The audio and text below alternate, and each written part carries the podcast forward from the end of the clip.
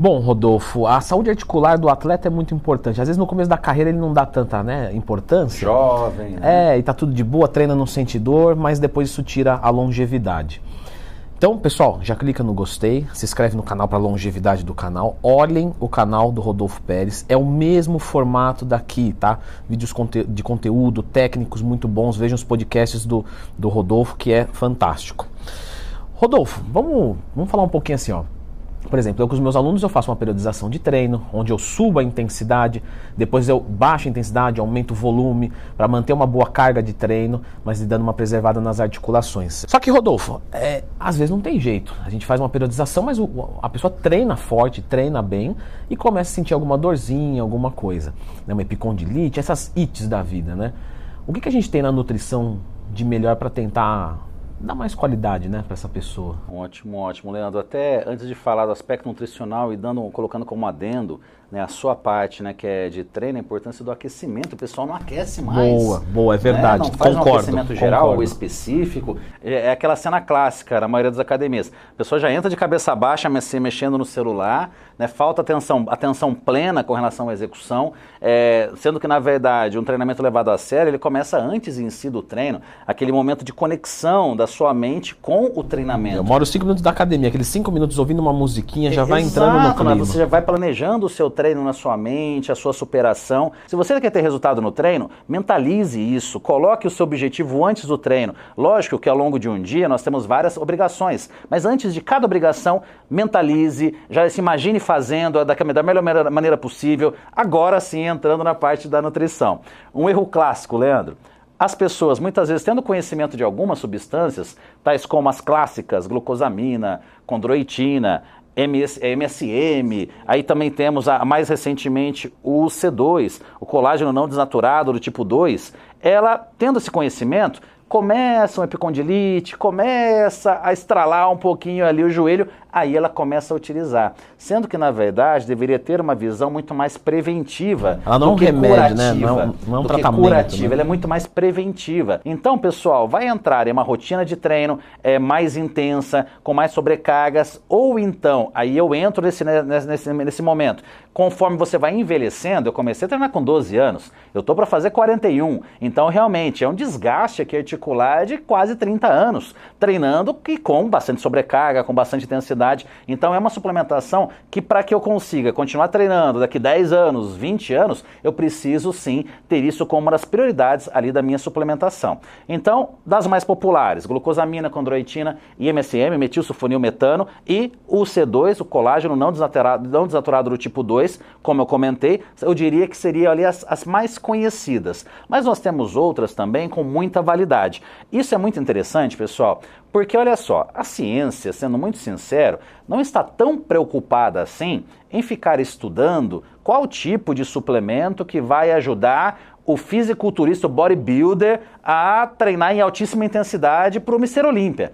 Essa é a grande verdade, mas a ciência está muito preocupada com algumas patologias específicas, como osteoartrite, algo tão comum durante um processo de envelhecimento, principalmente também atletas. Então, um atleta que muitas vezes tem uma aposentadoria não organizada, onde um jogador de futebol aposenta com 38 anos e para de treinar. E muitas vezes ele para de treinar de tantas dores articulares que ele tem, de lesões acumuladas, de um desgaste muito grande ao longo da carreira jogando com infiltração e tudo mais. Então muitas vezes ele se torna sedentário de tantas dores articulares devido a não ter tido essa prevenção ao longo ali da sua carreira. Então muitas vezes eu vejo na, na academia, vamos imaginar que uma menina com 25 anos já reclamando de dor no joelho e tá lá aquele agachamento extremamente pesado e ela achando que aquilo é normal. Pô, daqui 10 anos, como é que essa menina vai estar treinando? Aqui, quando a gente tem 20 anos, pessoal, e claro que eu já tive e treinava muito pesado, a gente não pensa no depois. Só que aí no depois vem as consequências. Eu tive aqui uma lesão, não, claro, não articular, mas eu tive um rompimento é, simultâneo, bi, é, bilateral, é, dos tendões dos tríceps. Aí me perguntam, Rodolfo, o que, que você fez errado naquele dia? Não foi naquele dia. Foi durante anos e anos e anos, né? Já machuquei o, o, tendão lá atrás e fui empurrando essa lesão de uma maneira ali que uma hora ou outra deu no que deu. Meu azar foi que eu fui segurar o peso e estourei o lado direito também, que não tinha nada a ver com a história. Enfim, então, se alguém na casa dos seus 20 anos já tem uma rotina de treino muito intensa, utilizando essa suplementação já auxilia para que ela, com seus 30 e pouco, 40 e poucos anos e até mais adiante, ela esteja ali mais apta para continuar com uma rotina intensa de treino. Mas, de novo, o planejamento de treino, claro, vai ser muito mais importante do que essas fórmulas. Voltando aqui às substâncias. Temos algumas que são muito interessantes também e não vamos falar tão... de dosagem também? Claro, vamos lá. Legal. Né, no caso da glucosamina condroitina, nós temos uma dificuldade que é a quantidade. Né? Glucosamina, geralmente em torno de 1.500 miligramas ao dia. A gente até fraciona isso em três vezes ao dia e a condroitina, que normalmente vem em conjunto, nós fracionamos ali em três vezes ao dia, no caso 1.200 miligramas. Pessoal, essa questão de três vezes ao dia lembra o que? Remédio. Né? Então é algo assim que geralmente a gente usa durante um período, mas é difícil de ser usado de maneira longitudinal. Agora, o C2, 40 miligramas, então é uma capsulazinha ali, hoje a, hoje a indústria já tem o C2 com uma, de uma maneira muito mais acessível, né, tanto com relação a custo, inúmeras marcas hoje já tem disponível, que antes era, era apenas encontrado na indústria farmacêutica ou na manipulação, então as grandes marcas hoje já têm o C2 na sua linha de produtos, então é muito mais fácil você ter o uso crônico de uma cápsula. Agora, miligramas? 40 miligramas de C2. Agora vamos colocar uma situação que é muito comum, Leandro. Pô, estou treinando muito forte, Estou ali com um, é, um, pouco ainda de desconforto, no caso a clássica epicondilite. Em vez de 40, eu vou começar a tomar 80, né? Ao invés de fazer isso, eu aconselharia acrescentar mais alguma outra substância, que dessas não são tão conhecidas assim. Uma que é muito interessante é a própria curcumina, né? que lógico é extraído do açafrão, mas em quantidades muito pequenas que nós encontraríamos na forma de tempero. Eu recomendo a, a você adquirir realmente o suplemento e com uma forma mais biodisponível. Qual é o problema da curcumina? Esse poderosíssimo antioxidante, ele não tem uma ótima biodisponibilidade. Então nós precisamos otimizar essa biodisponibilidade com uma substância chamada peperina, encontrada na pimenta do reino, por exemplo. Mas, de novo, em quantidades pequenas, é mais interessante que isso seja concentrado. E marcas sérias, eles já apresentam essa curcumina já ligada à peperina para ter uma ótima biodisponibilidade. Geralmente 500 miligramas de curcumina acaba sendo uma dose diária muito, muito, muito bem interessante. Da peperina?